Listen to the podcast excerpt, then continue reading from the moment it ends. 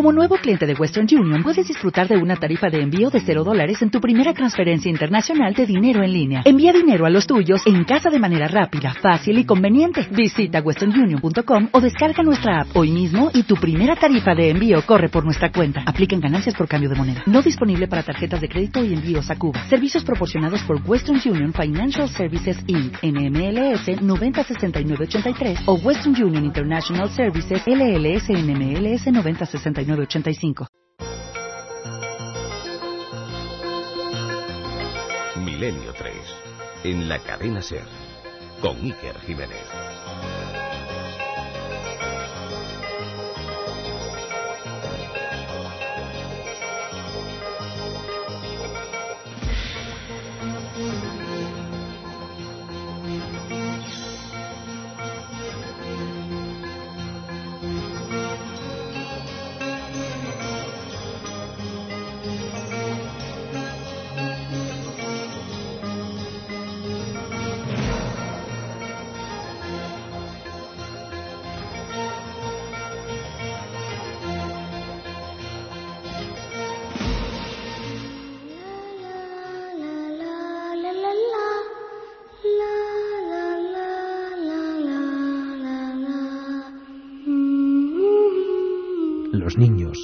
Desde la más tierna infancia, han sido protagonistas de hechos de difícil explicación. Niños que hablan lenguas desconocidas. Niños que ven cosas que nadie percibe. Niños fantasmales que se aparecen en viejos caserones. Niños que demuestran capacidades extrasensoriales asombrosas. Esta noche nos acercamos más a su mundo, a un universo onírico y extraño que no podemos comprender los adultos. Un espacio que se va olvidando conforme avanzan los años y donde casi todo es posible. ¿Nos acompaña?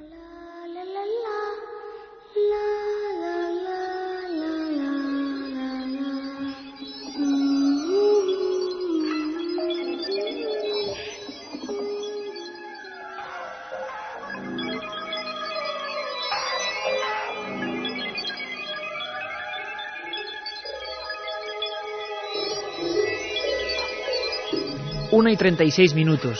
Ah, los niños.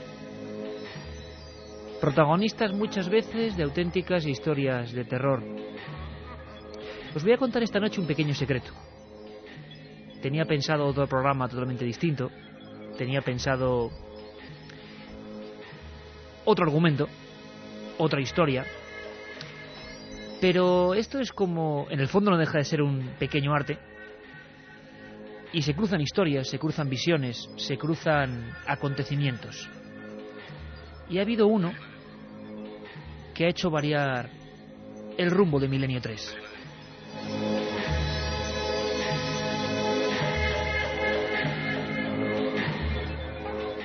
Puede ser un libro, muchas veces es un libro, puede ser una revista, puede ser algo que veamos nosotros mismos, un acontecimiento cotidiano, lo mismo que le inspira al escritor o le inspira al periodista para hacer su columna diaria. En mi caso fue una película, una película antigua, una película que debe ser clásica, según cuentan los que saben de eso del celuloide, y que me sorprendió, me impactó. No era el terror de hoy en día, era otra clase de miedo. La película era de un genio, un genio español. Se llama Chicho Ibañez Serrador.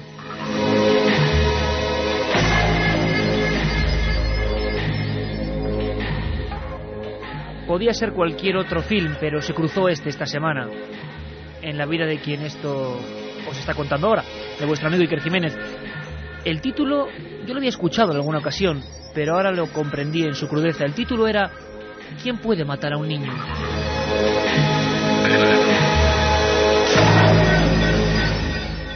Y después de tantas semanas de ovnis, de investigación, de datos, de alerta, de miles de amigos, queríamos volver a sentir eso que hoy podemos sentir todos a la vez. También es comunicación, eso que se llama escalofrío.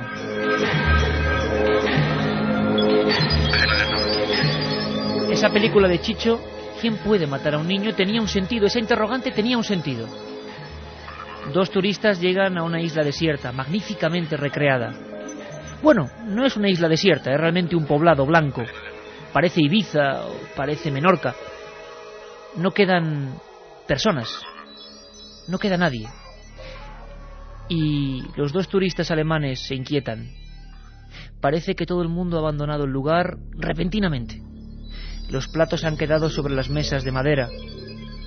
En los bares todavía el ventilador gira sus aspas. No hay nadie. Se rodó a final de los 60. Y de verdad que se eligió un buen elenco de extraños niños, de extrañas caras. De repente, una chiquilla va corriendo por el camino en busca de los turistas. Es una escena que se me ha quedado grabada y que me ha hecho avanzar hacia este programa. La recordamos. Ya te dije que el pueblo no podía estar desierto. Acabo de ver a un viejo con un bastón. Cruzó corriendo de una acera a otra y se metió allí. ¿No ves ese palo que sale de la puerta? Mira, una chica.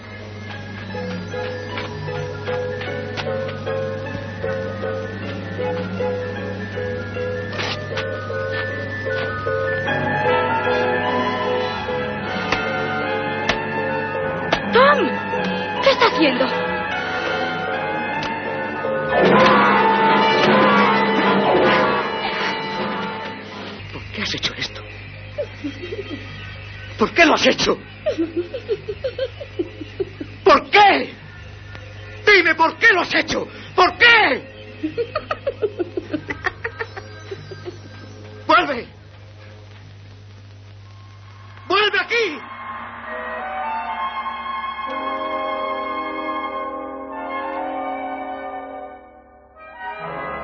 Esta música que ahora escuchamos la compuso el gran Waldo de los Ríos. Es la banda sonora de ese Quién puede matar a un niño. Esa calle polvorienta, un anciano que en ningún momento se ve con un bastón y esa niña de unos 8 o 9 años que se lo arrebata y se lo rompe en la cabeza hasta matarlo. ¿Qué estaba pasando con los niños de esa aldea? Según el ingenio de Chicho Bañez Serrador, la fuerza mental que todos los niños poseen se había unido. Se había unido para fomentar el mal, para la destrucción.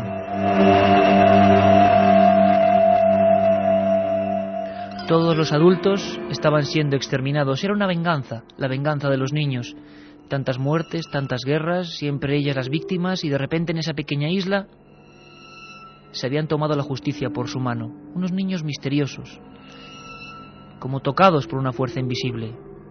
Niños que en hordas acudían a las casas y desangraban a sus habitantes. Solo quedaban tres adultos. ¿Qué pasa en Almanzora?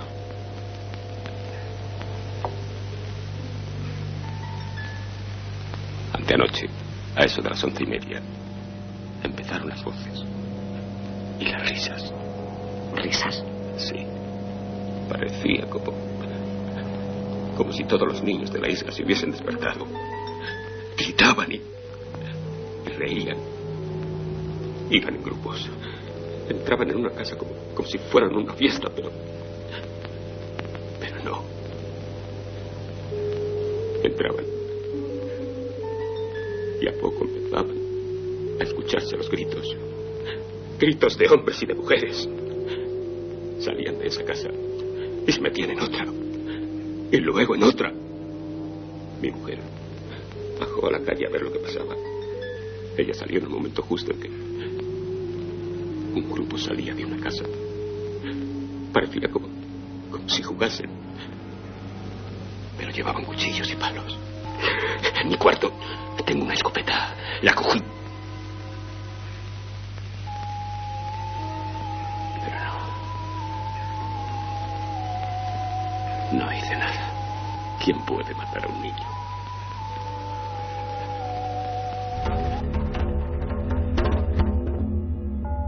Otra realidad. Fenómenos extraños.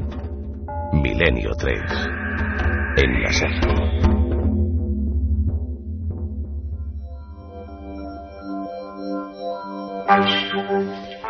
Yare Martínez y Antonio Bravo en los mandos técnicos de la nave del misterio que hoy viaja a las mentes de lo que todos hemos sido, niños. Los niños y el misterio.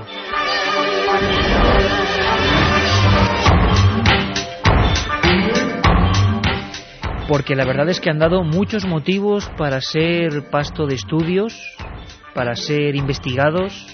Ellos mismos han visto cosas. Hay un sexto sentido cuando somos tan jovencitos que se nos pierde por el camino, que ya no recordamos.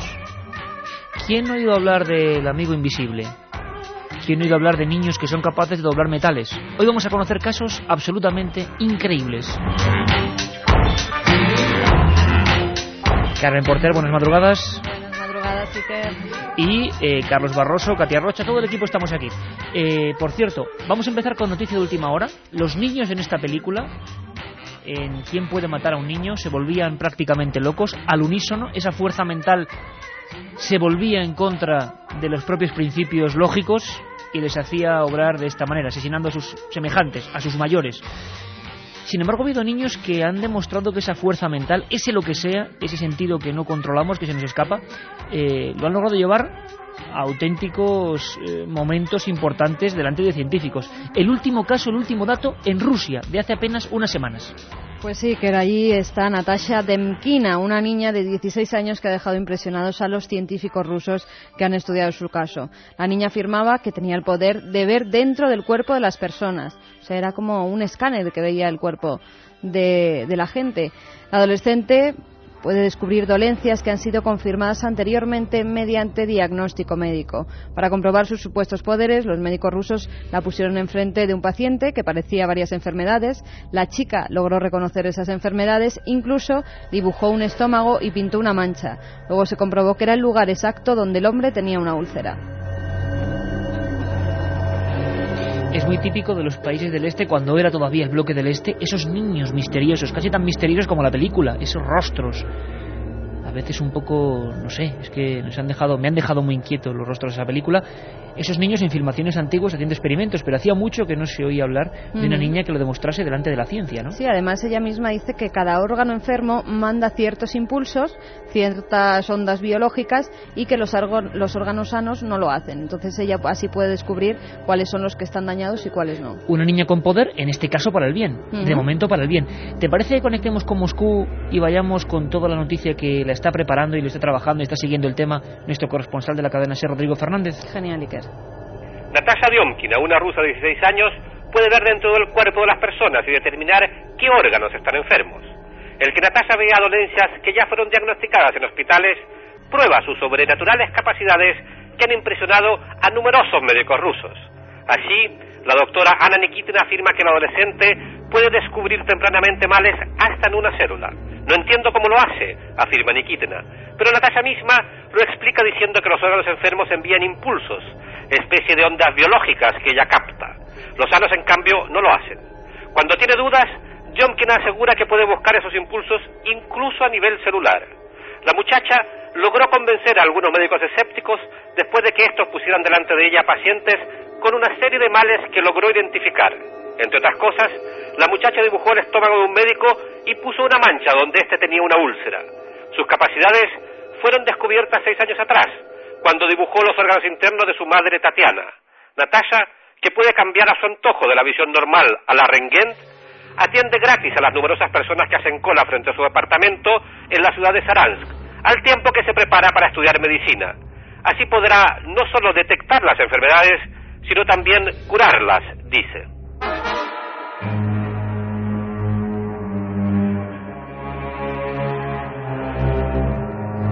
Poderes psíquicos, poderes extrasensoriales, poderes para algunos sobrenaturales. Y de eso va el regalo de esta semana en las vías ya abiertas, Carmen. Claro que sí, líneas abiertas en ese 7640, palabra clave, milenio, espacio y lo que vosotros queráis. Algunos ya nos llegaban diciendo, por ejemplo, nos decía, oh no chicos, esto es lo que más miedo me da del mundo. Los niños. Luz encendida toda la noche, qué malos sois, nos dicen desde Burgos.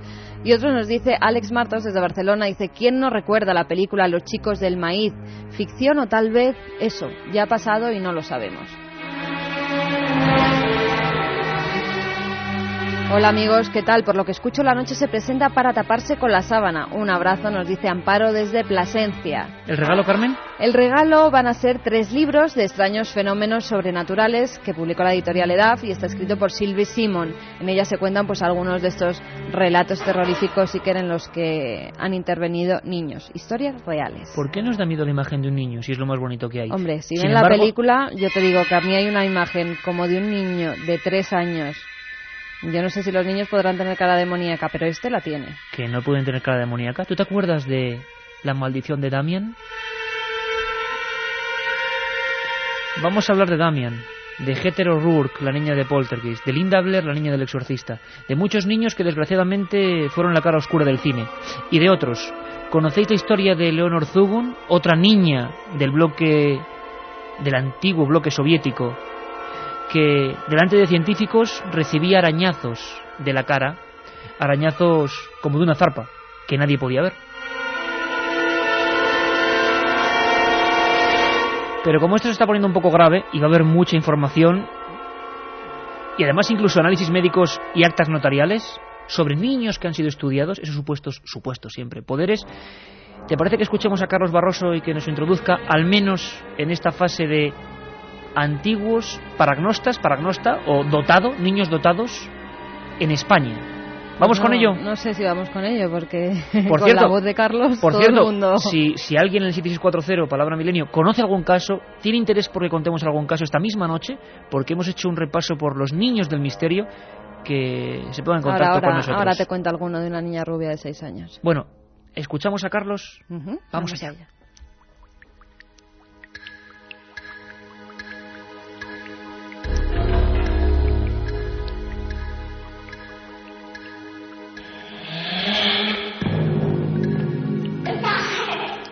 Las gemelas de Logroño o Mónica Nieto fueron ejemplos en su tiempo de las extraordinarias capacidades mentales de algunos niños.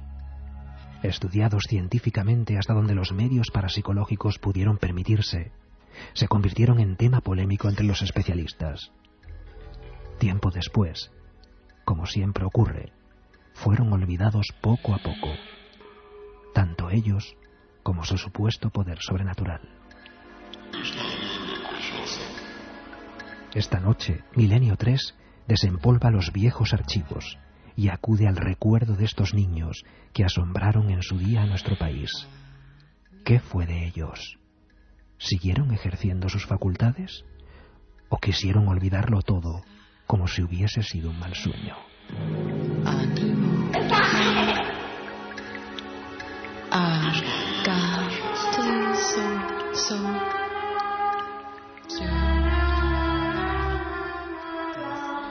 Antonio Bravo que, que nos pone estas sintonías de niños, niños que también en muchos lugares, lugares con leyenda, eh, dicen algunos testigos que, que se aparecen, que surgen, bueno, hay de todo, hay de todo. Pero lo que está muy claro, lo que es rotundo, es que hay incluso mm, actas notariales, detalles concretos, eh, historias que fueron reafirmadas por médicos, por investigadores, incluso por equipos de investigación, que no se han vuelto a ver en España. Es curioso, en los años 80 sobre todo hubo un nivel de investigación a nivel parapsicológico que hoy está completamente olvidado. ¿Tú has ido a hablar alguna vez? Estoy seguro que los oyentes sí, algunos. ¿Tú, Carmen, has escuchado hablar de Mónica Nieto? ¿Alguna vez? Es parecido al caso de Uri Geller, Sí, pero en le llamaron la Uri Geller española. Para los amigos más jóvenes, Uri Geller es el famoso israelí que decía doblar eh, metales, que siempre se ha movido entre el fraude y la realidad, que nadie sabe al final qué pasó con él. Bueno, sí, a mí que me se hizo dobló una multimillonario. cuchara en mis narices Sí, sí. y llevé yo la cuchara porque no me fiaba de él y te aseguro que ahí no Fascinante había- Uri, ¿eh? Sí, el truco no sé dónde estaría. Truco o no truco, lo cierto es que el tipo es fascinante y eternamente joven, sigue igual de joven Eso sí. que hace 30 años con Íñigo en aquel famoso programa. Bueno, pues en España no fueron tan conocidos, pero ha habido gente, ha habido niños que coparon páginas de prensa porque podían hacer lo mismo. Claro, decir que alguien puede hacer lo mismo sin eh, probarlo es absurdo. Pero es que hubo investigaciones y esta noche vamos a conocer investigaciones científicas reales que no salieron a la luz y que trataron a esta gente. Mónica Nieto vivía en Cáceres, tenía unos 14 años, era ya una jovencita, y de repente, por casualidad, parece que empezó primero a sufrir fenómenos extraños en su casa y después a doblar metales. Pero caramba, es que yo creo una investigación que acabó en actas notariales que vamos a leer. ¿Quieres escuchemos a la propia Mónica Nieto recordando aquellos momentos? Quizá la única niña española, bueno, hubo otras dos, unas gemelillas que luego conoceremos, pero la única niña científicamente tratada para ver si tenía poderes, ese poder misterioso de los niños. Escuchamos a Mónica Nieto. La verdad es que yo no pensaba nada. Ellos, ellos simplemente me ponían pruebas mm, distintas que ellos intentaban que yo hiciera, pero por supuesto yo no sabía hasta qué punto tenía ni capacidad para hacer eso, ni hasta dónde podía llegar, evidentemente. claro, yo, yo era una niña, tenía 13 años, no podía imaginar que yo podía hacer todas esas cosas. De hecho, es que no lo había descubierto hasta, entonces. Intenta doblar el metal sin tocarlo. El primer día no era capaz, y ya el segundo, bueno, ya se me doblaba un poquito, y el tercer día hacía filigranas. yo recuerdo que, por ejemplo, las primeras cartas que me metían en la caja, en una caja opaca, me recuerdo perfectamente que al principio me costaba ver que era un círculo, una estrella, unas ondas o lo que fuese, ¿no? En cambio luego a lo mejor pues me hacían 100 pruebas y decían acertaba 99 o 100. O sea, yo tenía un 99,9% de acierto. La voz de Mónica Nieto, la misteriosa niña de Cáceres, que será analizada ante notario Julio Barroso, compañero, periodista investigador, nos ha traído, ha venido al estudio y nos ha traído las actas notariales alucinantes, caso único en la historia de España por lo menos, donde se muestran esas increíbles facultades vamos a recordar algo de lo que Julio nos ha comentado esta misma tarde. Existen dos actas notariales, las tengo yo en mis manos en estos instantes, y en las actas notariales cuenta, lógicamente, el notario, el notario que es de Cáceres, que te puedo decir quién es, el Javier Manrique de la notaría de Cáceres. Él es presencia en el año 87 todos los fenómenos que eh, Mónica Nieto pues pudo eh, probar delante de un equipo muy interdisciplinar que estaba formado, si quieres te puedo comentar, de Juan Carlos Hernández, Pedro Criado, que eran miembros del CP, Gerardo Blanco, psicólogo, Fernando Álvarez Roldán, químico, Alfredo Bonavidas Tepiña, doctor en ciencias físicas, Ricardo Cano, neurofisiólogo, José María Casajuguet, parapsicólogo y abogado, y José Antonio Cardenal Murillo, médico, además de Rosa María Martínez, que participaba como ATS. Es un equipo que yo creo de los únicos, seguramente, que estaban interesados por ver, por comprobar si el fenómeno, y lógicamente estaban abiertos a que el fenómeno se podría eh, producir, se podría provocar realmente por, por parte de Mónica Nieto. La otra realidad. Milenio 3.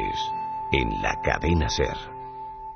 Estamos en la cara amable del fenómeno, es decir, niñas como Natasha Demkina mm, de Rusia que provoca un bien con ese poder. Y estamos hablando de Mónica Nieto que, lo escucharemos en la siguiente hora, desafió a los notarios con certificados, con datos, con nombres, con apellidos, con actas notariales. Dobló metales dentro de tubos de ensayo con un poder que ella tampoco sabe muy bien de dónde viene. Pero luego también hablaremos del otro lado, de un lado mucho más mucho más tenebroso. Vamos ahora con lo que decís vosotros.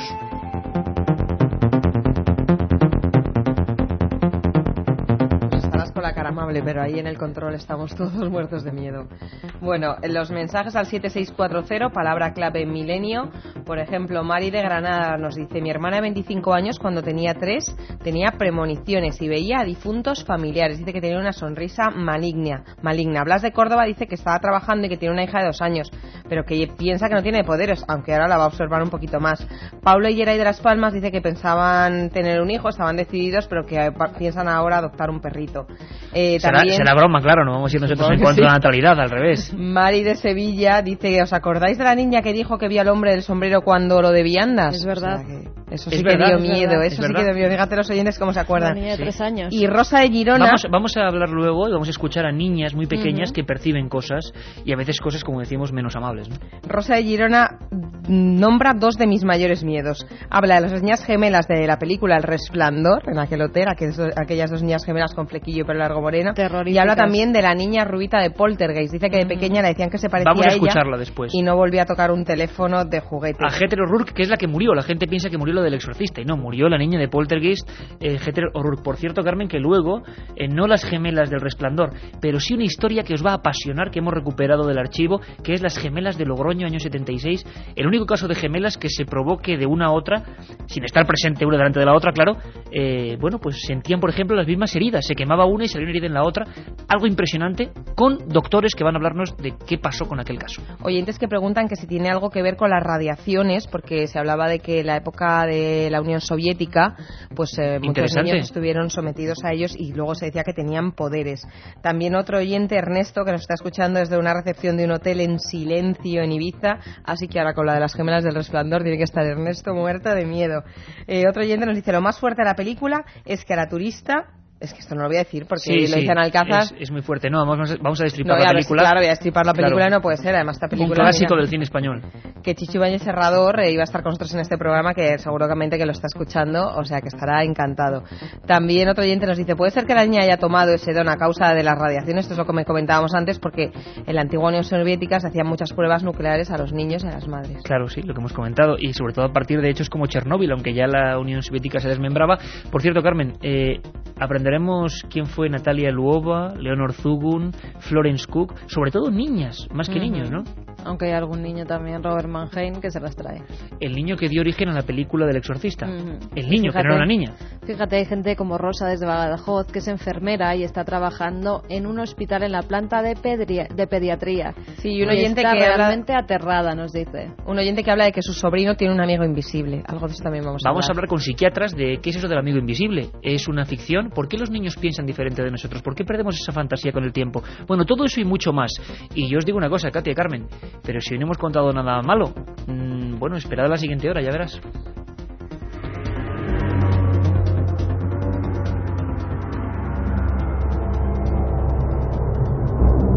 La otra realidad. Milenio 3. En la SER. Si quieres viajar a lo desconocido, no dejes de leer El Archivo del Misterio, de Iker Jiménez. Los libros del tercer milenio publicados por Editorial Edad. Ya a la venta El Enigma Nazi de José Lesta, El Código B de David Zurdo, Top Secret de Santiago Camacho, Magos y Reyes de Marra y Bueno y El Camino de Santiago de Mariano Fernández Urresti. Si te gusta el misterio, esta es tu colección. La otra realidad. Milenio 3. En la cadena SER.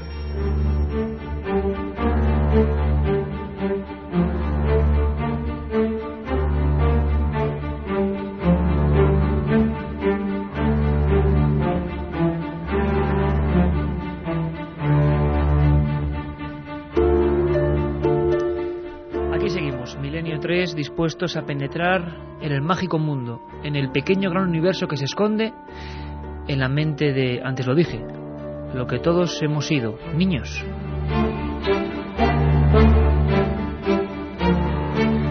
Por cierto que hablábamos de Mónica Nieto, esa muchacha con poderes aparentemente fascinantes.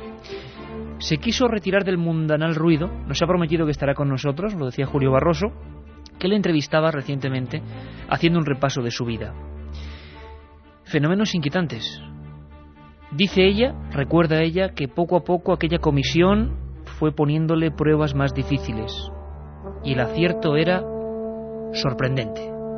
Claro, ¿qué pasaba? Que a medida que yo iba avanzando los días, pues a lo mejor eh, la velocidad era mucho más rápida. Eso era una cuestión más de, mm, una vez que estabas concentrada y sabías hacerlo y controlabas tu mente, de práctica. O sea, cuanto más practicaba, más rápido lo hacías.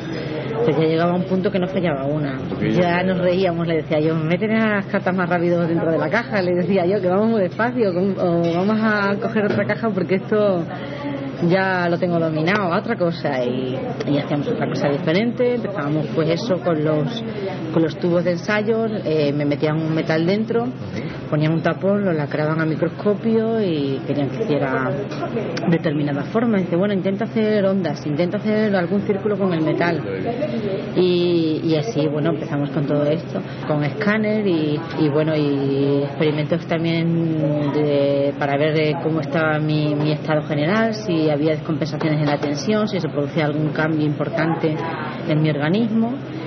Y, bueno, y pues eso, ir probando cada vez hasta dónde podía llegar.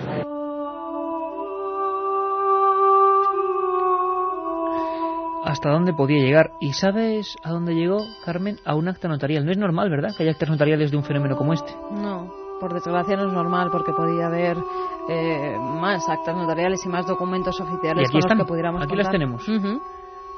Julio Barroso, bueno, fue uno de los pocos que pudo tener acceso a ese material.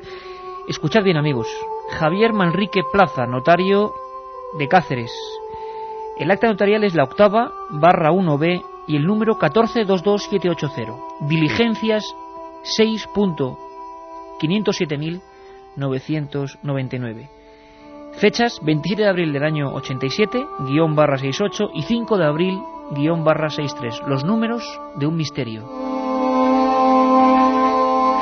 Escuchamos ahora a Julio Barroso leyendo las impresiones, las impresiones del propio notario ante aquel experimento, ante aquella niña realmente enigmática. En cuanto a las cartas Zener, dice exactamente la forma del símbolo las 20 veces mirando hacia la caja cerrada y colocada a la vista de todos los presentes entre sus manos. Otra experiencia, igualmente en el segundo experimento, y procediendo de la misma manera, dice exactamente en 10 ocasiones sucesivas el color de las tarjetas. En el tercer experimento y en la primera tentativa va diciendo letras que por el orden en el que la va produciendo y van siendo anotadas, componen tras su lectura las palabras escritas en la primera tarjeta, en la segunda, en la tercera, en la cuarta tentativa, su exposición corresponde exactamente con el escrito en la tarjeta. Eh, Me parece increíble que un notario dé eh, fidelidad en un documento timbrado como es este, de una notaría, en este caso de Cáceres. Eh, abierto yo el notario, que lo anteriormente consignado es lo que aprecio por mis percepciones sensoriales en el momento de mi actuación.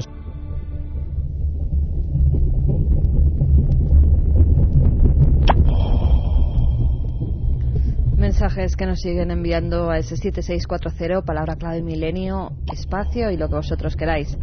Un amigo nos dice, mi madre me dijo que de pequeño hablé con mi abuelo muerto y que la dije cosas que solo ella y él sabían.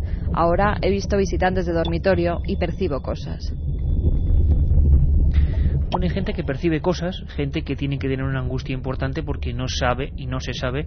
Habrá muchos que sean problemas de la psique, problemas médicamente analizables, y sin embargo hay otras cosas del principio de los tiempos que todavía no tenemos elementos para catalogarlas. Hablábamos antes de una niña rubia, tenía 8 años, falleció en circunstancias extrañas, se llamaba Heather O'Rourke. Si os digo que era la niña de Poltergeist, seguro que todos os acordáis. demasiado pequeña, pero ya en el umbral, en los desgraciados créditos del cine maldito. En la segunda película que realizó, tenía conversación con su abuela. Una conversación que estoy seguro, Carmen, mucha gente, muchos niños han mantenido con sus abuelos. Siempre hay una conexión muy especial entre niños y abuelos. Unos secretos que a veces las generaciones intermedias no comprendían.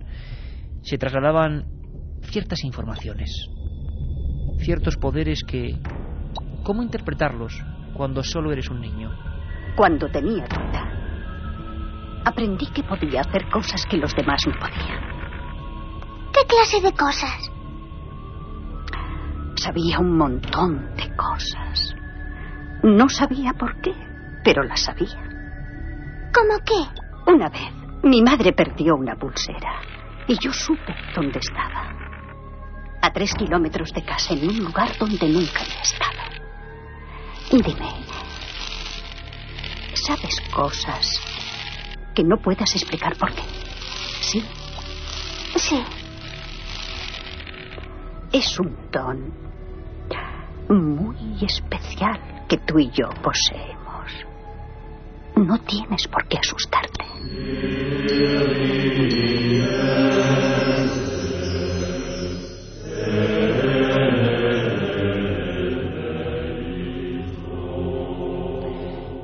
Don Antonio Bravo y Don Jeremy Martínez en la nave del misterio. Por cierto, que han apagado hasta la luz de la nave del misterio.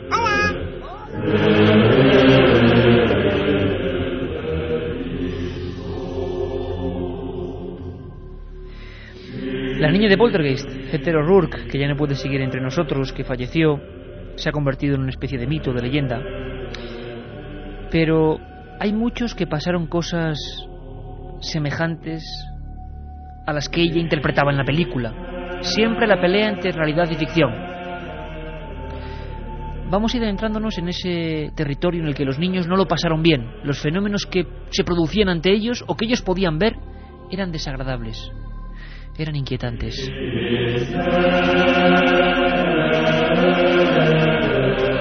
Carmen, abrimos tu polvoriento archivo y tienes un nombre escrito casi a máquina, Eleonor Zugun.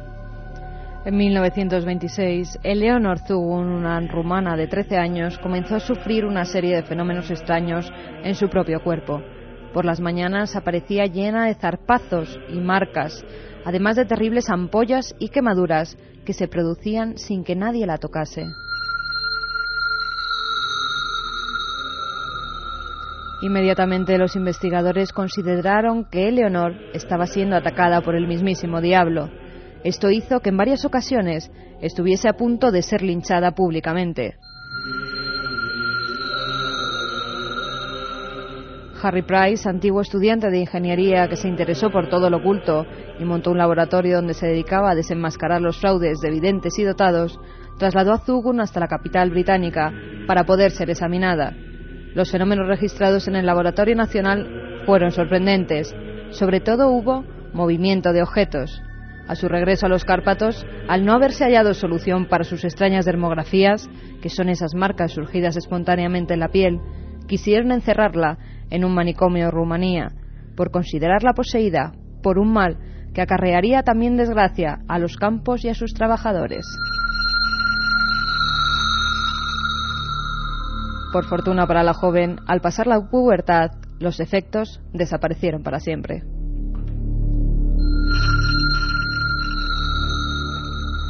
La historia de Eleonor Zugun eran personas sin un gran coeficiente intelectual, año 1926, un mundo rural. No sabían qué les pasaba y la interpretación lógica, lógica para ese tiempo y para esa gente era que el diablo estaba detrás. El diablo al que algunos han intentado achacar de mil y una cosas. Según sea el tiempo, según sea la región, según sean los aditamentos culturales, la visión es completamente distinta. Vamos a una película. El cine nos sirve hoy de catalizador. De nuevo el cine, de nuevo la gran pantalla, de nuevo, una vez más, El Exorcista. La película que creo que colma todas las ansias de aquel que sienta gusto por la palabra miedo. Hay una escena poco conocida, o que no repara la gente en ella, y que tiene que ver con la historia original que íbamos a recordar. La historia del niño que de verdad motivó ese fenómeno, el exorcista. En la película, en la ficción, era una niña, ¿os acordáis? Linda Blair. También acabó un poco desequilibrada la mujer. No me extraña con el papel que tuvo que hacer. Mucho antes de esos saltos, esas camas que se movían, esas palabras como help me, ayúdame en la piel, esos ojos verdes absolutamente salidos de las órbitas, mucho antes de eso en la película se intenta dar un guiño a la realidad. La madre encuentra algo, algo que es un tablero, un tablero con letras. Oye, ¿de dónde has sacado esto? Lo he encontrado. ¿Dónde? En el armario. ¿Has estado jugando con él? Sí. ¿Cómo se juega? Te enseñaré. Un momento, hacen falta dos. ¿Qué va? Yo siempre juego sola. Tú no quieres que juegue contigo, ¿eh? No, yo sí. Pero el capitán Howdy no. ¿El capitán qué? El capitán Howdy. ¿Quién es el capitán Howdy? Yo hago las preguntas y él me da las respuestas.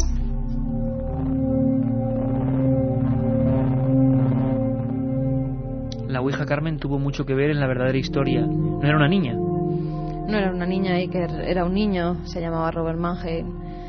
Y la Ouija, como bien dices, tuvo mucho que ver, porque a causa de ella, lo que pensaron algunos investigadores y de las sesiones que realizaba junto a su tía Harriet, que era espiritista y creía de veras contactar con los muertos, este niño comenzó a obsesionarse con, con ese mal llamado juego. ¿no? Con la Hablamos de Mount Rainer, Washington, año 1949.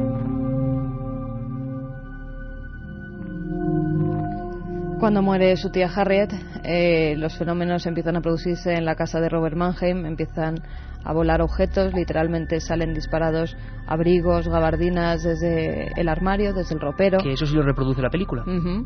También algunos de los libros caen de las estanterías, mesas, sillas que se mueven. Los padres en un principio piensan que su hijo tiene pues algún, alguna enfermedad mental, alguna enfermedad que puede ser tratada por psiquiatras, por psicólogos y le llevan a estos médicos. Ellos dicen que es un niño completamente normal y que no pueden curar pues, los fenómenos que se daban en torno a Robert Mannheim. No le creían mucho hasta que una noche estuvieron con él su abuela y su madre en la habitación porque él decía que oía pasos. Eran como un taconeo que era muy característico además de su tía Harriet. Él siempre la reconocía cuando entraba a casa por esos tacones. Zapatos de tacón. Exactamente. Él decía que oía los zapatos de tacón alrededor de su cama.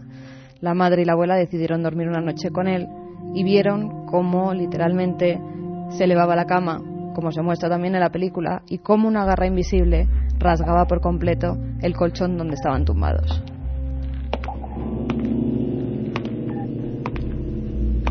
Pasos en torno a la cama.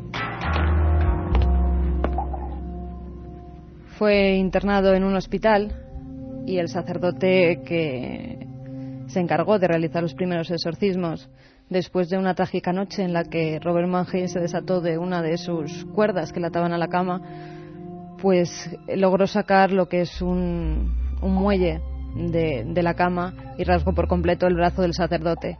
Este tuvo miedo y dijo que no quería enfrentarse al demonio.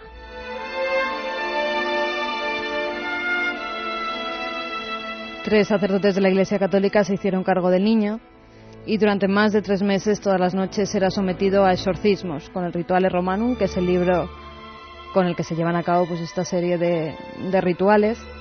Noche tras noche veían cómo los fenómenos se iban produciendo en torno a Robert. Algunos de ellos hemos hablado de las dermografías. Eran palabras que se escribían en el cuerpo del niño sin que nadie le tocara, sin que nadie estuviera a su lado. Palabras como infierno o salida.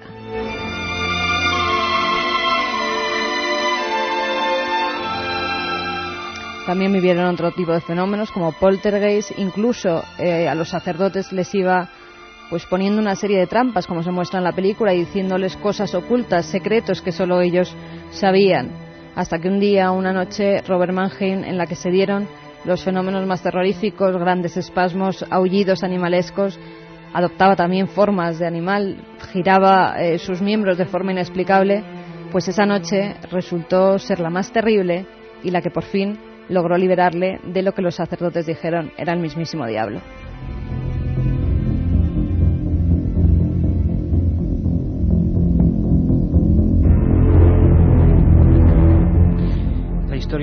Mannheim, que además tú recuerdas con documentos y con fotografías en tu obra y Misterios que de la podemos Iglesia. conocer gracias a uno de esos sacerdotes, a Bishop, Padre porque, porque él durante todos los tres meses que duró el exorcismo, pues llevó a cabo pues un diario en el que iba describiendo todos los fenómenos que se iban produciendo. ¿Vive Robert Mannheim? Vive Robert Mannheim, es una persona que se convirtió al catolicismo, es una persona normal, que no se acuerda de, ese episodio de su vida y que no quiere saber nada ni de medios de comunicación, ni del diablo, ni de exorcismos, ni de nada parecido.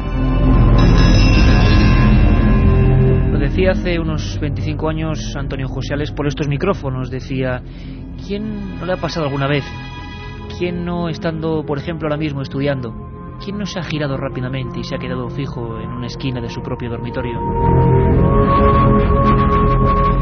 Muchas veces estos fenómenos casuales, fenómenos posiblemente causa del cansancio, han derivado en complejas situaciones que los psiquiatras y psicólogos estudian. Una de ellas es sorprendente.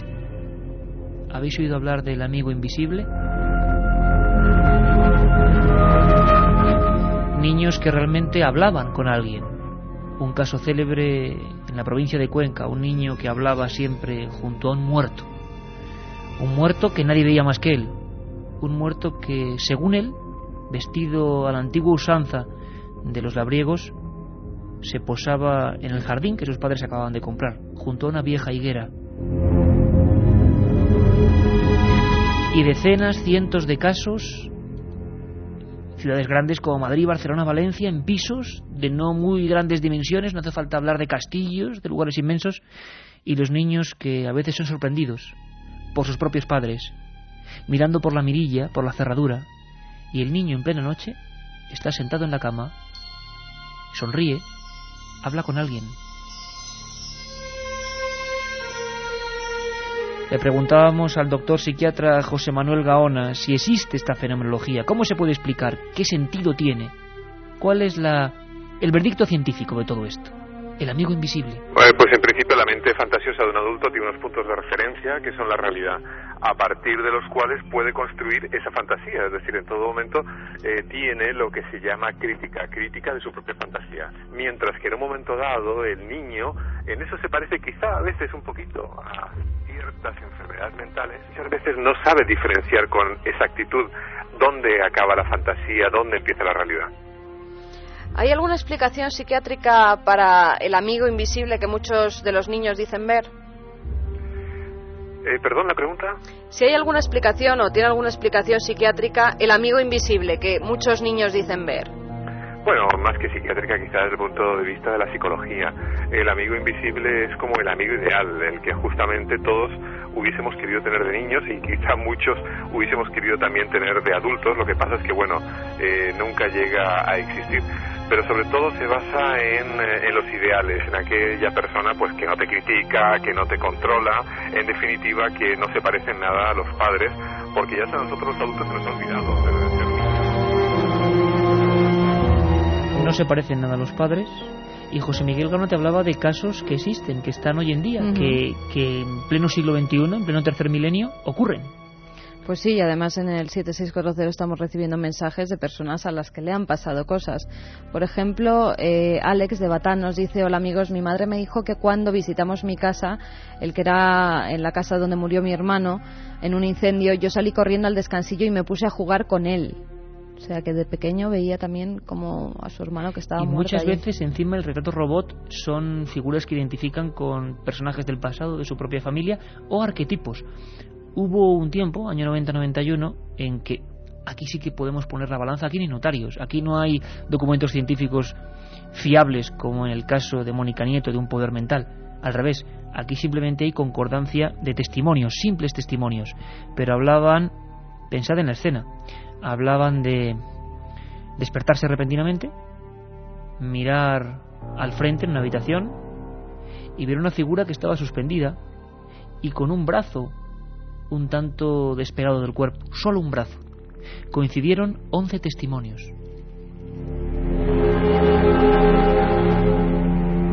Y en ocasiones incluso Carmen la cosa va mucho más allá. El doctor Gano nos hablaba de su experiencia psiquiátrica, un simple complejo o una especie de sublimación de lo que creemos que es un sustituto o un padre ficticio que no nos echa la bronca, que siempre está con nosotros, que observa lo que ocurre, que podemos fiarnos de él. No sabemos por qué ocurre, pero ocurre. Y desde luego es un fenómeno natural que desde luego ahora ningún padre que crea que pasa nada raro en su casa porque su hijo son cosas que, según nos decía Gaona, pasan con el tiempo. Sin embargo, hay niños que tienen una especial sensibilidad para los fenómenos. Niños que se han convertido en protagonistas de algunos casos. Casos, casos curiosos. ¿Tú recuerdas, Carmen, más o menos en noviembre del año pasado? Hablábamos de la Laguna Tenerife, de un museo restaurado como museo, una casa que ya tenía mucha leyenda, y de las visiones, bueno, primero fenómenos extraños y luego visiones de una especie de niña con camisón o de joven con camisón que eh, vagaba por aquellos pasillos. Llegó a ser portada de varios periódicos canarios hace tan solo unos meses. Recordamos el fenómeno, recordamos el lugar. Vamos hasta allí con José Gregorio González. Básicamente, eh, eh, los fenómenos descritos de forma reiterada, en su mayor parte obedecen a ruidos extraños, a, pasos, a golpes, a golpes tan estrepitosos que en ocasiones han llegado a pensar que, bueno que se desplomaban partes de, de la, tanto de las dos viviendas, ¿no? Tanto del, Museo de Historia como del Consejo Consultivo. Eh, eh, ello ocasionalmente Iker incluso ha sido, sobre todo en el, en el Museo de Historia, ha sido descrito apariciones mm, de presuntos espectros, ¿no? Han sido vistos sombras, incluso siluetas blanquecinas. La otra realidad. Fenómenos extraños. Milenio 3. En la SER. Siluetas blanquecinas que a veces se presentaron justo ante niños, o solamente niños en grupos de adultos, ahora nos lo contará José Gregorio, pudieron percibirlas. Ese es sexto sentido. Sexto sentido que luego también recuperaremos y escrutaremos en historias como la de Florence Cook, o otros personajes que han pasado a la historia como ejemplo de visión entre la juventud y la niñez, espectros de juventud y niñez, y muchas historias en el mundo, en diversas partes, hemos hablado de alguna, en caminos, en carreteras, en campos, en caserones, donde no se aparecen las imágenes, imágenes de adultos, no se aparecen espectros con forma de adulto, sino y también, eso, niños. Y también niños Iker, como una chica de 10 años, también rusa, que ha intentado engañar a toda una comunidad científica. También, o sea, no con resultado positivo como Mónica Nieto o como vamos a escuchar ahora las gemelas de Logroño, sino con resultado fraudulento. Que también lo hay. Y aquí estamos para denunciarlo. Son justo y media. Katia Rocha viene aquí con un montón de mensajes. Pues sí, por ejemplo, eh, un oyente nos dice, mi vecina me ha contado que una amiga suya, su hijo, a su hijo lo pillaba hablando solo y él decía que hablaba con otro niño que murió en un incendio. Vendieron la casa. El, ahora a ver, el niño decía que estaba jugando con otro chaval, otro niño pequeñito que había muerto en un incendio. O sea, en que el supuesto casa. niño ese le había dado esa información. Sí, más o menos como la película Los Otros, algo parecido. Otro oyente, Paco, nos dice, me encanta que volváis a tus temas eh, de siempre, son los que más miedo me dan. Mañana tengo un aquelarre en Trasmoz, me encantaría que algún día hablarais también de brujas. Bueno, vaya audiencia que tenemos, ¿no? Que tienen aquelarres que van aquelarres, como el que va a una fiesta. Bueno, sí, sí, sí. Hombre, lo que pasa hay una cosa muy clara. Eh, Milenio 3, yo lo digo siempre, no es solo miedo, ni mucho menos. Sería absurdo centrarnos en el miedo. Pero llevábamos muchas semanas centrados en el tema ovni y... Lo bueno, pedían, ¿eh? Sí, además, esa película, por cierto, esa película de ¿Quién puede matar a un niño? que me he enterado ahora mismo, es casualidad que van mañana, a regalar... Mañana la, la regalan o la venden con el país. Sí, eso nos decía un oyente en un mensaje. La, Bueno, no sé si se puede confirmar, Ahora pero lo eso dice. buscaré, ahora lo busco en el país. Bueno, eh, un oyente muy marchosa nos dice, tengo 72 tacos, oigo sola y oscuras vuestro programa. Qué valiente soy. Eh, dice que el libro de Damien no tiene nada que ver con la película, que es mucho más terrorífico. Otro oyente, fíjate, es que los oyentes están puestísimos porque nos dice desde Zaragoza, ¿os acordáis de la niña que predijo la muerte de su hermano en un accidente de tráfico en Madrid cuando Sí. ella estaba en Barcelona? Lo recordamos en el previo de la alerta, Sí, ¿te acuerdas? Exactamente. A lo mejor es que estuvo allí esta oyente. Eh, otra nos dice, está mejor el antídoto para el calor porque estos son los escalofríos que nos hacen olvidarlo. Se me olvidaba para cuando una noche de psicofonías. Dice que porque no hemos puesto psicofonías estos temas de niños. Hay psicofonías al final, sí. Hay También una. nos preguntan por qué no hemos puesto cortes de la película El Espinazo del Diablo. Es que hay tantísimas cosas que, que Eh, no nos da tiempo a todo. Bueno, cuidado. Que no hemos puesto cortes del espinazo del diablo, que escuchen lo que viene. Ah, sí, bueno, pues ahora pondremos. Eh, otro oyente nos dice, me Es que se adelantan, tienen, tienen poderes eh, paragnostas algunos oyentes y se adelantan. Me pasaban cosas raras de pequeño, ahora tengo visitantes de dormitorio, no siempre es agradable. Hola, soy Sergio de Gijón. ¿Os acordáis de esa niña que hablaba en latín, Antonia Batista, creo que se llamaba? Sí, señor. Antonia. Batista. Es increíble la gente cómo se queda con los datos. Esa niña, que hoy no va a dar tiempo a recordar, recordamos hace poco su historia, que habló en latín con tres meses y provocó un proceso judicial que se encontró, que encontramos hace unos años. Hay uno que me ha puesto a mí nerviosa porque, bueno, pues por tema personal. Manolo de Alicante nos dice, hace dos años sustituí un mes en un hospital a un auxiliar de oncología pediátrica. Contaba visiones y fenómenos extraños de niños. Alucinante. Una de las visiones, según dicen los psiquiatras típicas del delirium tremens, aparte de varios animales que son eh, comunes en las fobias, serpientes, ratas, arañas, que son los más comunes, es niños debajo de la cama. Eso no es ningún secreto lo que estoy contando. Niños que lloran debajo de la cama o que ríen debajo de la cama es una fenomenología típica del delirium tremens por, por ingestión alcohólica. Bueno, Esther de las Palmas nos dice, en ocasiones ni siquiera es necesario mostrar al niño las películas para aterrorizar. ¿Qué me dicen de la escena? Espero que todos los oyentes la hayan visto para acordarse. ¿Qué me dicen de la escena final de la semilla del diablo? La semilla del diablo y encima Antonio, que de vez en cuando nos mete llantos de fondo porque es así de truculento y luego, claro, la gente... Las culpas a Antonio Bravo, ¿eh? 7640. Y ese libro, Carmen, Extra- que... Extraños fenómenos sobrenaturales. Ya sabéis que sorteamos tres. Es de la editorial Edad. Pues entre todos los que mandéis SMS a S7640, palabra clave, milenio. Bueno, seguimos con la noticia. La noticia era la laguna, eh, la casa Lercaro y eh, niños que habían logrado percibir. Es decir, ocurría algo, habían ido adultos, habían ido aparatos, había ido de todo, pero nadie percibía nada. ¿Lo percibieron quién? Acertasteis, los niños.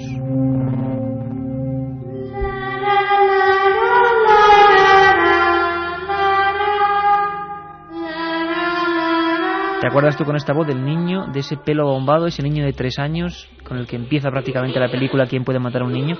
Desde luego, menudo casting que hizo Chicho, ¿eh? Menudo cogió- casting. cogió Y qué argumento, qué argumento, piénsalo, Carmen. A mí me ha dado el origen este programa en la simple visión de la película. O sea, unos niños que se vuelven locos que se trasladan la ira unos a otros y deciden matar, como en una fiesta. Hay una escena que es terrible, que es los niños con una guadaña haciendo la piñata con un hombre colgado Mm. y le están clavando la guadaña en la cabeza. Niños en una isla, como para ir a veranear este verano esa isla, ¿eh?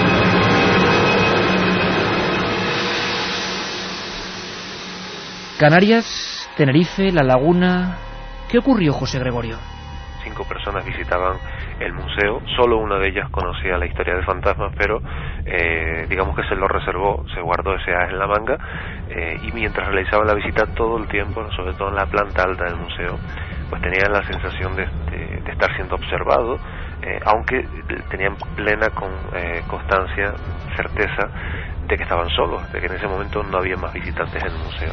Se sentían vigilados y sentían eh, correteos, es decir, como caminando eh, muy deprisa por diferentes estancias del, del museo, por las diferentes salas. Eh, bueno, al final deciden eh, bajar a la, a la planta de abajo para salir ya, porque había un cierto estado de nerviosismo y eh, uno de los cinco acompañantes era una, una niña de, de 8 años que eh, con absoluta normalidad eh, describió a una mujer vestida de blanco que estaba en la planta alta mirando por una ventana. Es decir, lo- la describió como si lo hubiera visto pensar que podía ser nada extraño. Lógicamente eran los únicos que estaban en ese momento en la planta alta y bueno, la niña ni, ni tres de los acompañantes podían saber nada de esas apariciones espectrales.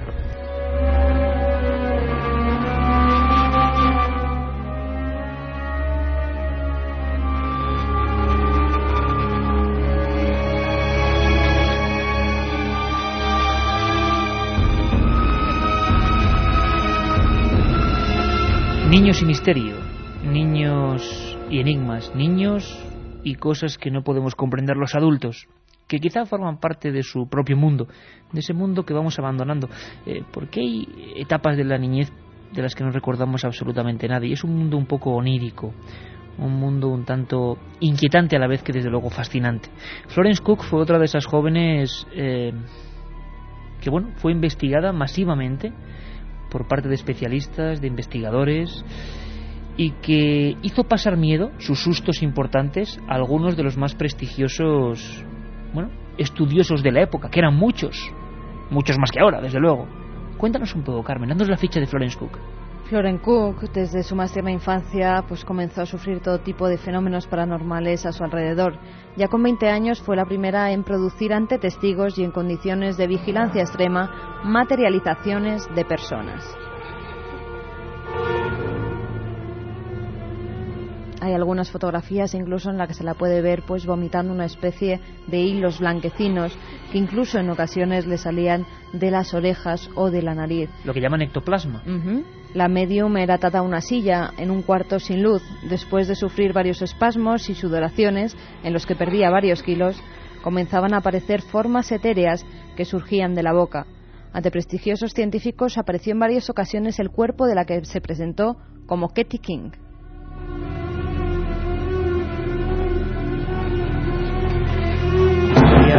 Pura y dura del espiritismo, historia de un tiempo, de una época. Eran avezadas mujeres sabedoras de técnicas de fraude que engañaron a, bueno, ingenuos investigadores, algunos de ellos premios Nobel. Puede ser, efectivamente puede ser, porque hay una cosa, y hay que ser críticos, porque estos fenómenos de ectoplasma, porque estos fenómenos de una sustancia que surgía en esos cuartos oscuros y que generaba, por ejemplo, la imagen de un niño, casi en algo gomoso, algo espumoso, ¿por qué eso no ha vuelto a ocurrir? Hay que ser sinceros, han avanzado los medios de captar el fraude y esas maravillosas dotadas, esas que ya eran mayores y no eran niñas, han desaparecido. Oye, Carmen, ¿qué ves aquí en este? Esto es, esto es un clásico, Mundo Desconocido, número 4, septiembre de 1976. Pues veo a dos niñas vestidas con dos trajecitos como de rayas iguales, levantando los brazos sobre la cabeza, parecen tener unos tres o cuatro años, como mucho. Bueno, son las gemelas de Logroño, Silvia y Marta Landa. La prensa española llevó a sus portadas, sobre todo a nivel regional, la noticia de que dos gemelas habían estado provocando una serie de fenómenos inquietantes, increíbles. Saltaron todas las alarmas o dispositivos de urgencia cuando, a 16 kilómetros una niña de la otra, denunciado por el médico y por su familia, una de cuatro años recibía, por accidente, la quemadura de una plancha. Ocurría en Logroño. En Murillo de Río Leza, el pueblo natal, la otra niña empezaba a llorar. Mostraba la mano a su padre. Tenía un rosetón, una quemadura de idéntico tamaño a la de su hermana.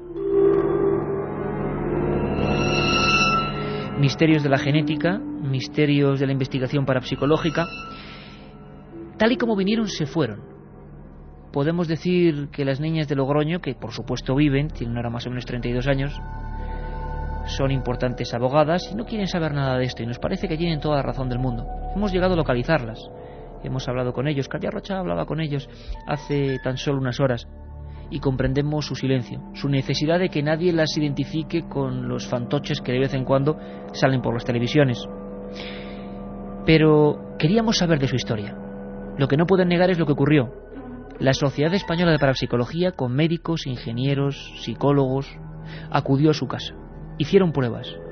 Esas niñas de cuatro años que se ponían enfermas a la vez, que si una recibía un golpe le dolía a la otra a kilómetros de distancia, eran capaces de reproducir todo eso delante de los cuadernos de los científicos?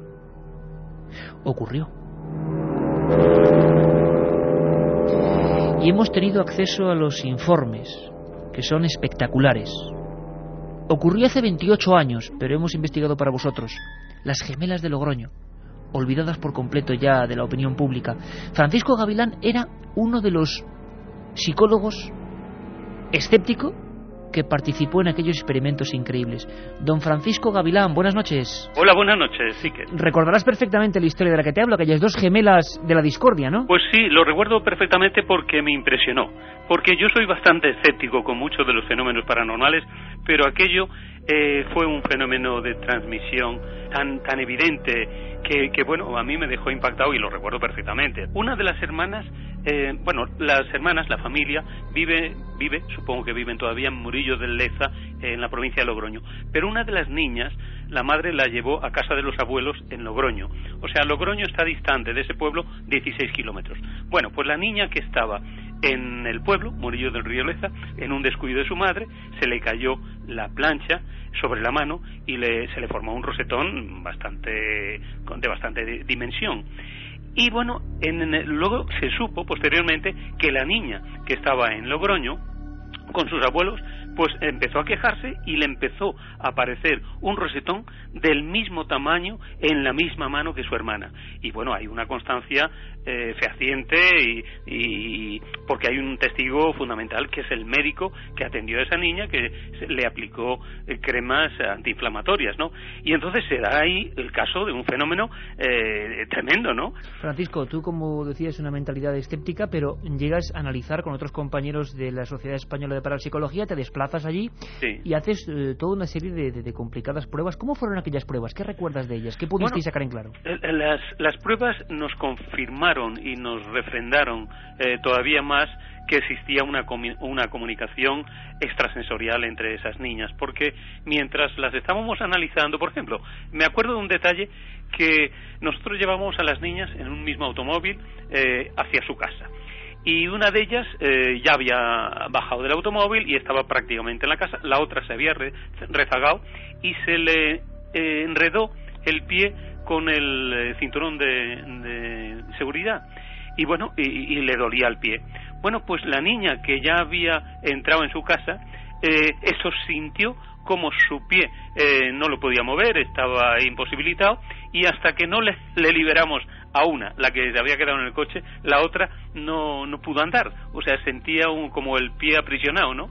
Y bueno, y otras cosas, porque las pruebas consistieron también en, en hacerles, eh, en provocarles una serie de estímulos y esos estímulos al mismo tiempo, porque la prueba estaba perfectamente cronometrada, pues lo sentía la otra.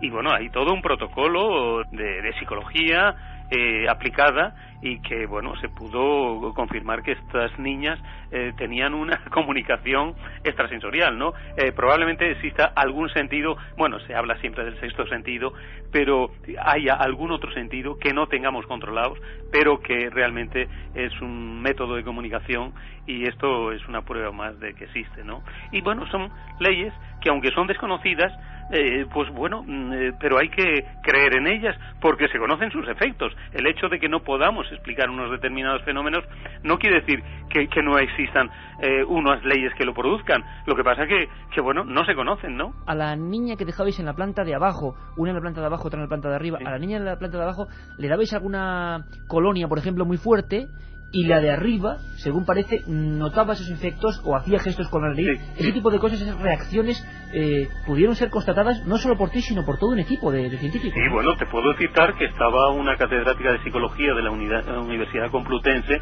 y, y, María Jesús Pertejo, estaba el doctor Tejero, estaba otro psiquiatra, Luis Ramírez, que falleció, y obviamente pues estaba el presidente de la Sociedad Española de Parapsicología, que además filmó eh, había dos cámaras y se filmó toda esta, todo este proceso, o sea que la conclusión eh, fue tremenda, o sea, eh, una niña que se eligió como, como agente a, al que debíamos estimular y otra como percipiente. Y, y, bueno, era constante la comunicación que había a distancia entre esas niñas. Francisco, eh, el caso más eh, extraño en esa época de febril investigación, de, de cuando se conocían algunos casos parecidos, pero el más raro que os habéis topado de este tipo de, de conexión. Yo al menos es el que he vivido más de cerca y el más, el que me ha ofrecido eh, bueno, iba a decir mayor credibilidad, no, mayor credibilidad no, eh, lo estuve viendo y experimentando con, con este equipo y viendo, y entonces, bueno, yo no tengo ningún recelo ni ninguna sospecha de, de, de, que hubiera ningún truco, vamos. Es que luego se contrastó los protocolos que había hecho un equipo y el otro, y bueno, como toda, todo este proceso estuvo perfectamente cronometrado, cada cinco segundos, si no recuerdo mal, se le, se le daba un estímulo a una y, y, y, se controlaba si el otro si la otra el niña lo recibía no auténtica historia de la parapsicología en España un caso realmente sensacional y que bueno quedó ahí eh, la vorágine de la actualidad lo fue devorando y queríamos simplemente pues echar una ojeada a esa historia tan bonita también de dos, dos gemelas eh, que son fotografiadas filmadas y, bueno y tratadas científicamente durante ese periodo pues para controlar sus supuestos eh, poderes extrasensoriales que parece que eran, pues en este caso, bastante, bastante evidentes. Muchas gracias, Francisco, por bucear en la historia y recordar ese episodio tan interesante. Eh, muy bien, gracias a vosotros. Gracias, un abrazo. Eh, igualmente, chao. Un viaje en busca del misterio. Milenio 3, en la SER.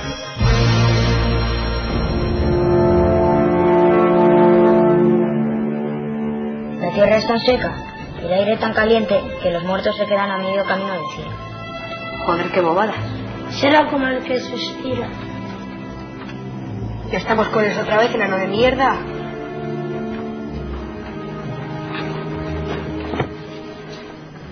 Aunque se enfade, aquí hay un fantasma. El día que cayó la bomba, desapareció un niño, Santi. Los profesores creen que cuando la bomba, Santi se escapó de la escuela, asustado que a lo mejor lo encontraron dos pastores y que está bien. O lo cogió un sacamantecas y le sacó la sangre. Sí, la sangre se la venden a los ricos para curarse la tuberculosis. ¿Y el fantasma dónde está? Llegó con la bomba.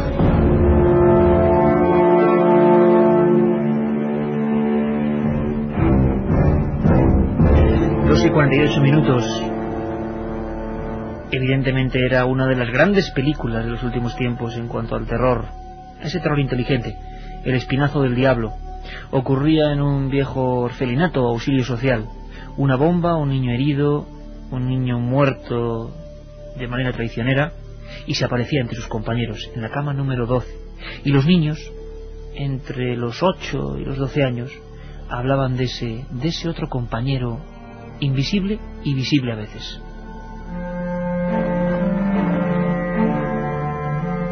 Y con la mismísima música del Espinazo del Diablo, Carmen, vamos a conectar directamente con los oyentes porque están contando eso, visiones de figuras de niños, todo un clásico.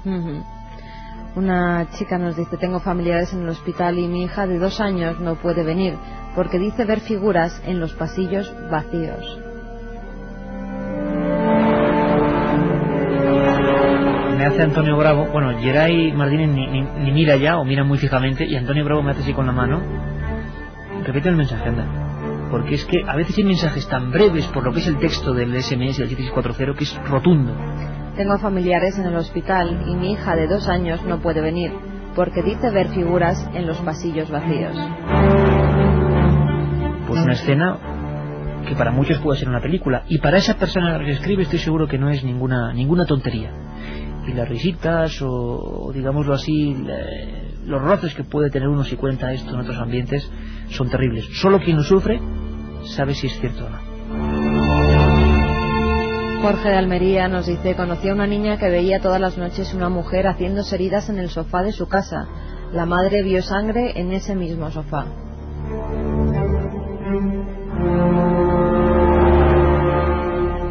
Magnolia desde Córdoba sé de un niño que hablaba con su tío muerto, su madre espiándolo, llegó a ver la huella en el colchón de alguien que se sentaba. Su hijo reía. Yo puedo asegurar que, que me ha recorrido un escalofrío que nadie aquí... Claro, es que esto está llegando, 7640, minuto a minuto van llegando decenas de mensajes de amigos y Carmen lo que hace es ir seleccionándonos. Es increíble, diferentes ciudades, diferentes lugares. Está ocurriendo como un poco los encuentros de carretera, que echamos ahí la piedra a ese inmenso mar, pensábamos que era una leyenda y de repente, ¡pum!, un montón de cosas. Quique nos dice, mi hijo se levantó una noche y decía, no me deja en paz, me despierta. Hablaba como el niño del resplandor. Semanas más tarde nos enteramos de que el anterior dueño murió en esa misma casa. José desde Granada vi a un niño albino de tres años jugando solo a las once de la noche. No sé si tendría poderes, pero cuando me miró riéndose con sus pupilas rojas, me quedé paralizado.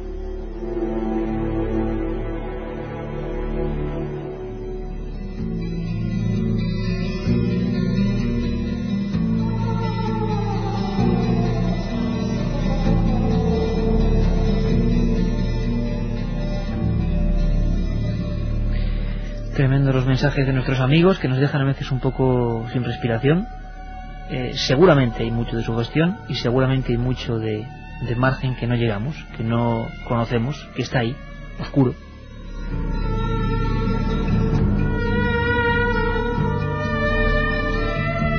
Con esta maravillosa música de ópera salvaje de Evangelis, vámonos a conocer un caso un tanto distinto. Carmen, estamos tocando todos los abanicos amplios de niños con poderes, niños ante la ciencia. Hemos conocido dos investigaciones científicas, una con notarios, otra con psicólogos, con médicos, de supuestos poderes. Y hemos conocido historias tan tremendas que surgen, que a veces son como secretos que se lanzan a través de ese 7640 y que nos dejan alucinados. ¿no? Gracias, gracias por la confianza que tenéis con nosotros, porque sabemos que contar ese tipo de cosas a veces es como desgarrarse ¿no? de, una herida.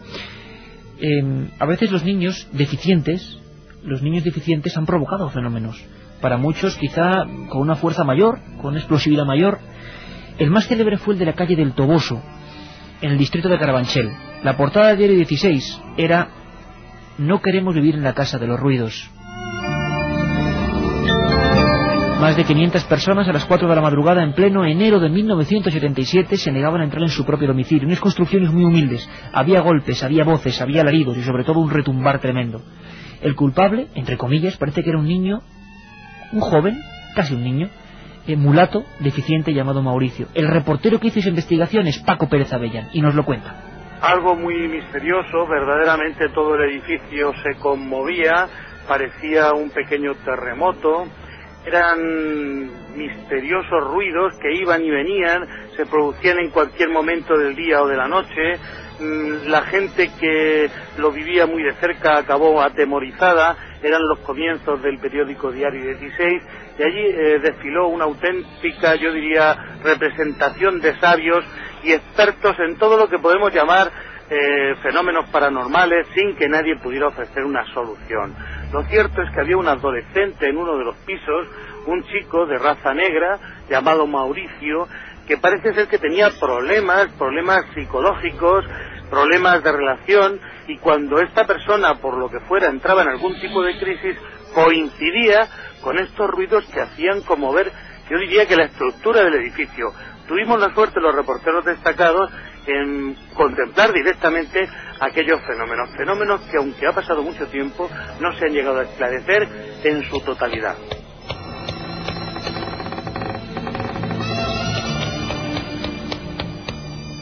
Golpes, crujidos, fenómenos que pueden ser perfectamente naturales, pero claro, cuando dejan a 500 personas sin querer entrar en su propia casa, se dijo que eran las obras del metro, año 77, y hubo intervención de comisión por parte del propio alcalde en la época de Madrid, Ares Pacochaga.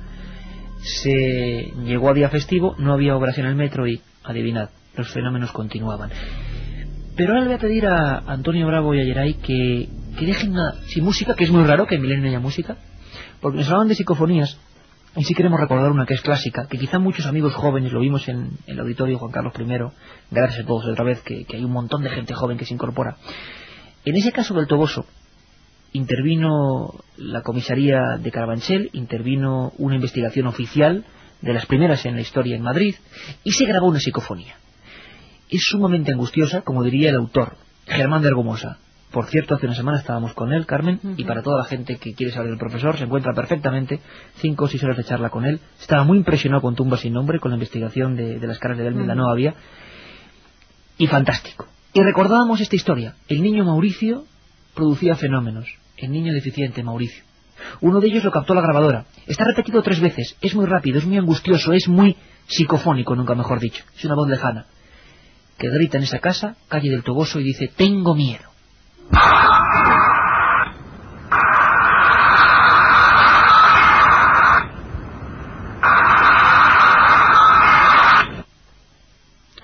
Allí estaba. Tengo miedo. ¿Tú lo has escuchado, Carmen? Sí, pero yo porque estoy acostumbrada a escuchar psicofonía. ¿La a escuchar? Es, un poco difícil de entender. Es ¿eh? que es casi como, un, ruido que se junta con el tengo miedo. Tengo miedo.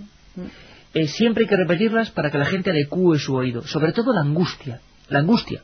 Yo no sé qué es esto, cuidado. Si es un fenómeno natural, explicable, Germán de Argomosa, con sus magnetofones eh, Nagra, la obtenía en ese mismo domicilio donde estaban ocurriendo los golpes que nos hablaba Paco Pérez Avellán. Tengo miedo.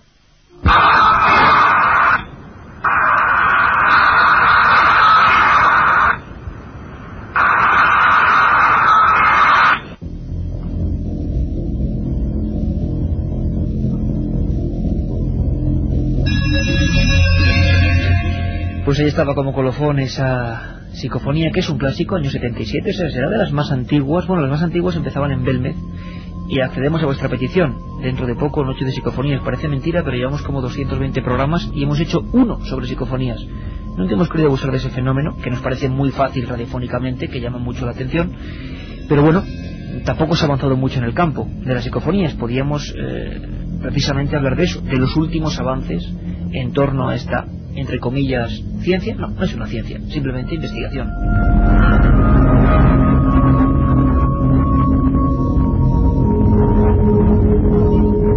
Por cierto que deberíamos, siendo honestos, acabar diciendo que hubo casos al revés. Hemos hablado de casos positivos, pero también hubo niñas y niños que intentaron engañar a la ciencia, Carmen. Sí, como Natalia Lulova era una niña, es una niña de 10 años que puso en jaque a la comunidad científica rusa, ya que durante meses adivinó los colores que la mostraban mientras ella estaba con los ojos tapados.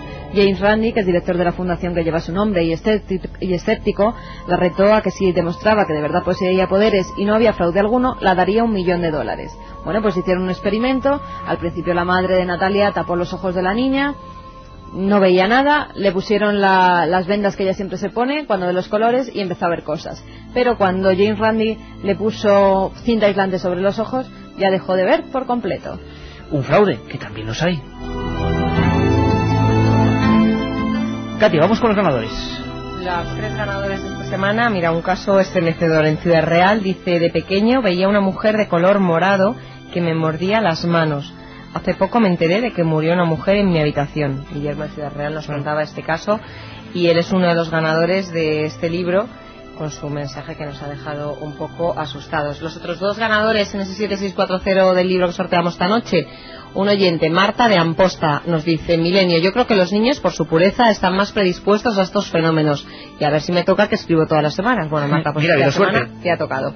Y por último, eh, un oyente que nos dice, Lola de Valencia se llama, este programa con otra voz y música no sería igual. Felicidades a todo el equipo. Bueno, Bueno, pues son muchas voces. Lola. Esto es como una orquesta, son muchas voces y bueno, simplemente procuramos, como hoy, descubrir viejos y nuevos casos. Las gemelas de Logroño, la paragnosta Mónica Nieto, gente olvidada y que fue auténticamente mítica y que tendremos aquí. Un nuevo caso para investigar que nos apunta un amigo desde Lanzarote, Sulimán, que trabaja de vigilante en un cementerio y todos los sábados se escucha el llanto de un niño.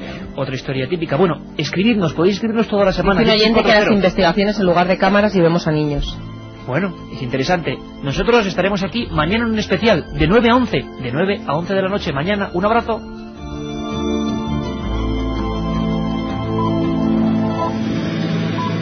Milenio 3, con Iker Jiménez, en la cadena Ser.